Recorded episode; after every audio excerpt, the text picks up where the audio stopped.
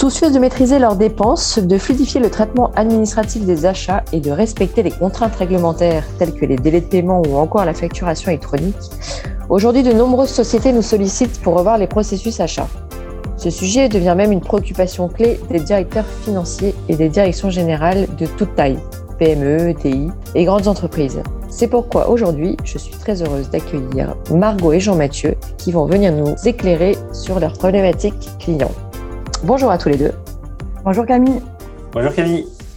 Alors, tout d'abord, on va parler étapes du processus et irritants. Euh, Margot, est-ce que tu peux nous présenter les grandes étapes du cycle achat? Oui Camille, donc euh, le processus achat, qu'on le nomme aussi euh, process to pay ou P2P, se décompose en trois grandes étapes. La première qui va du besoin à l'achat, avec la planification des achats, les appels d'offres et la gestion des contrats. La deuxième étape de l'achat à la commande, qui inclut l'ordre d'achat, la validation de l'achat et la commande.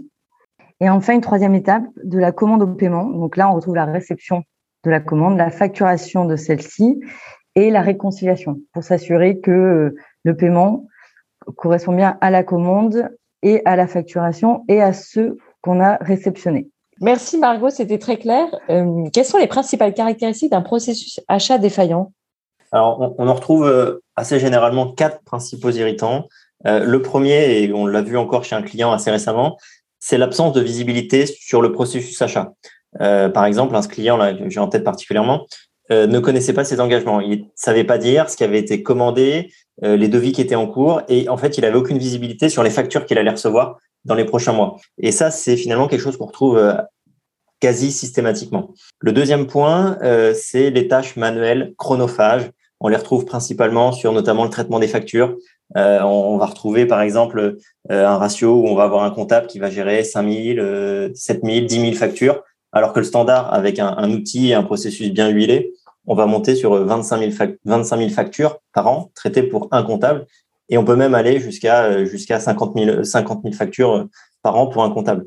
Un troisième irritant, je pense qu'il faut, faut mettre en avant également, c'est finalement c'est le délai de traitement de ces factures, euh, parce qu'effectivement, si on n'a pas un outil, un processus bien, bien, encore une fois, bien huilé, on va pas être, pas être dans les forcément dans les délais, dans les délais de traitement, parce qu'on la facture finalement, on la voit pas arriver, et puis elle arrive parce qu'elle elle est arrivée en agence, elle est arrivée un peu partout, et en fait, elle met trois semaines à arriver au siège, etc., etc.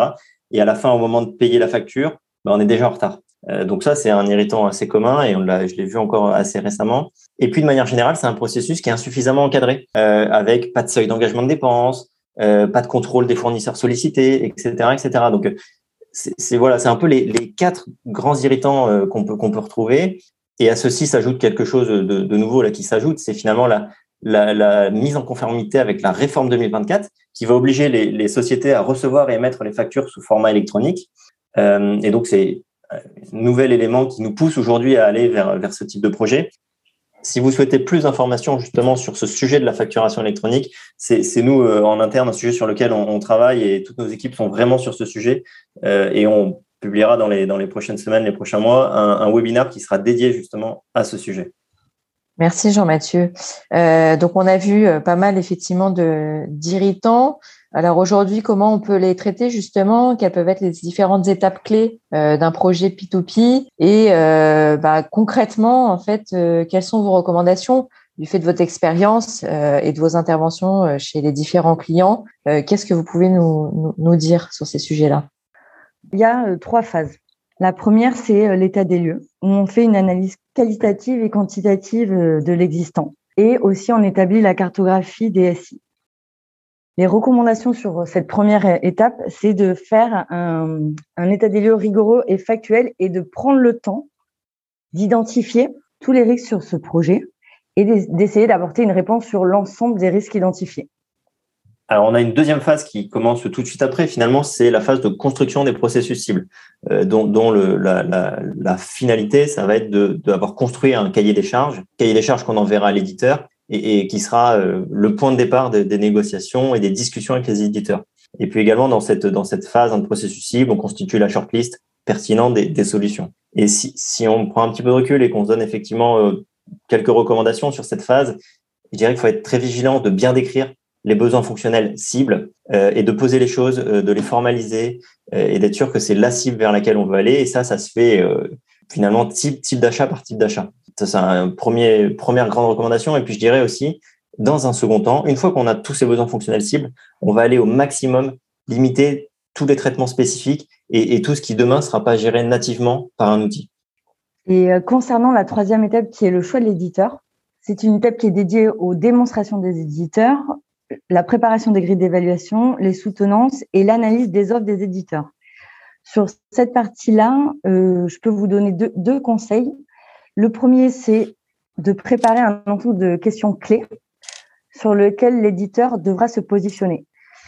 Parce que quand on envoie le, cahier des charges, qui est normalement à peu près de 50 pages en fonction de la taille de l'entreprise, il va y répondre, mais ça sera une réponse assez complète. Et pour l'aiguiller, pour qu'on soit sûr qu'il réponde aux critères qui pour nous semblent indispensables, on va lui demander de se positionner sur ces questions-là qui seront faites à partir du cahier des charges qu'on leur, envoie. Et le deuxième conseil sur cette partie, c'est de préparer une grille d'évaluation qui sera euh, fait avec des critères factuels afin de permettre d'apporter du rationnel lors de la sélection de l'éditeur. Merci à tous les deux. Donc c'est vrai qu'on a pu voir les, trois grandes phases du projet et les différentes recommandations, mais finalement en termes de, de timing, quelle, euh, quelle est la durée de ce type de projet? Alors, on a plusieurs critères qui vont entrer en considération. On a effectivement la taille de l'entreprise, la complexité, son organisation, son volume de flux. Mais globalement, ce qu'on peut dire, c'est que ça va d'un minimum de 4 mois à un maximum de 8. Et là, pour vous donner un exemple concret, sur notre dernière intervention, ça a duré quasiment 5 mois. Et une fois qu'on a fait ces 5 mois, bah, en fait, derrière démarre la phase d'implémentation euh, avec l'intégrateur qui va jusqu'à bah, le démarrage, hein, le go live de la solution. Merci Jean-Mathieu. Sur le, par rapport aux bénéfices attendus sur ce type de projet, Margot? Euh, je peux vous en donner quatre. Le premier, c'est euh, l'amélioration de la maîtrise des risques. Donc, euh, comme par exemple, c'est solliciter des fournisseurs qui sont respectueux des règles et qui sont fiables.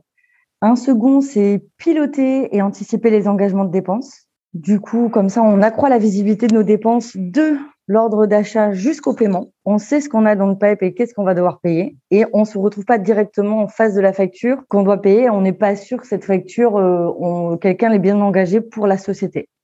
Un troisième objectif, c'est aussi de supprimer les tâches chronophages et sans valeur ajoutée. Par exemple, une personne qui va devoir euh, faire un, un bon à payer sur une facture. Le fait de tout automatiser et de digitaliser, ce, bon à payer peut se mettre directement dans une solution. Et enfin, euh, le quatrième objectif, c'est de réduire les dépenses. Du coup, en pilotant mieux les dépenses, on, arrive à massifier les achats et euh, contrôler au mieux toute la chaîne de l'ordre d'achat au paiement de, notre achat. Pour conclure, euh, fort de votre expérience, de, toutes les interventions que vous pouvez faire auprès de vos clients, que ce soit euh, PME, ETI, grandes entreprises. Est-ce que vous auriez euh, un ou plusieurs derniers conseils en fait euh, à donner? Tout d'abord, comme tout type de projet, hein, je veux dire qu'il faut être assez, assez vigilant sur la tenue et le suivi d'un micro-planning détaillé et évidemment de bien mettre en place une gouvernance projet dès le début qui est claire, comprise de tous et avec un, un réel sponsorship. Ça, c'est finalement commun à finalement tout type de projet. Et après, on a des choses plus spécifiques sur, sur un, projet de type P2P, où là, on va d'abord commencer euh, par bien déterminer le périmètre de jeu. C'est-à-dire quels sont les achats euh, qui sont concernés par le projet. Est-ce qu'on parle de frais généraux, de marchandises, euh, quels sont les volumes, etc.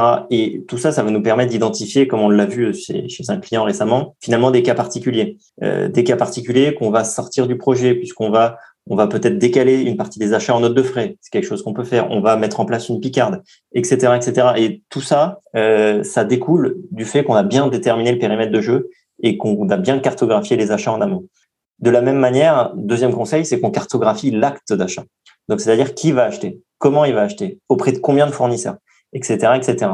Et, ça, encore une fois, bah, c'est pour le coup essentiel. Hein. On le voit, on le voit à chaque projet, c'est assez récurrent. Et le dernier point, et pour le coup, j'insisterai sur celui-là parce que c'est un point qui est souvent négligé, c'est la conduite du changement. La conduite du changement, on peut l'avoir sur beaucoup de projets, mais sur un projet P2P, il faut bien se dire que demain, les personnes qui vont utiliser l'outil, ça peut être finalement beaucoup de personnes, c'est toutes les personnes qui vont acheter. Et selon les entreprises, ça peut être beaucoup de personnes.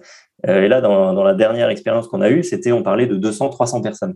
Et donc du coup, si on n'a pas, euh, si on les a pas embarqués dès le début, si on n'a pas été extrêmement vigilant sur la partie conduite du changement, et eh ben en fait, on peut avoir coché toutes les cases, avoir très bien réussi sur toute la longueur et arriver au bout. Et en fait, on a négligé cette partie conduite du changement en se disant ça ira. Et en fait, des fois, ça fait, ça peut faire péricliter des projets ou du coup les, ou les, ou du moins les mettre dans des dans des situations un peu compliquées. Donc, euh, pour le coup, soyons très vigilants sur cette partie conduite du changement et ne, ne la négligeons surtout pas sur un projet de ce type. Un grand merci Jean-Mathieu et Margot pour, euh, pour ce témoignage. Finalement, quels que soient vos objectifs derrière l'optimisation du processus achat, la clé de succès est vraiment de réaliser une bonne préparation avant toute mise en place de l'outil de digitalisation. Merci à tous les deux et à très bientôt. Salut Camille. Merci, à bientôt.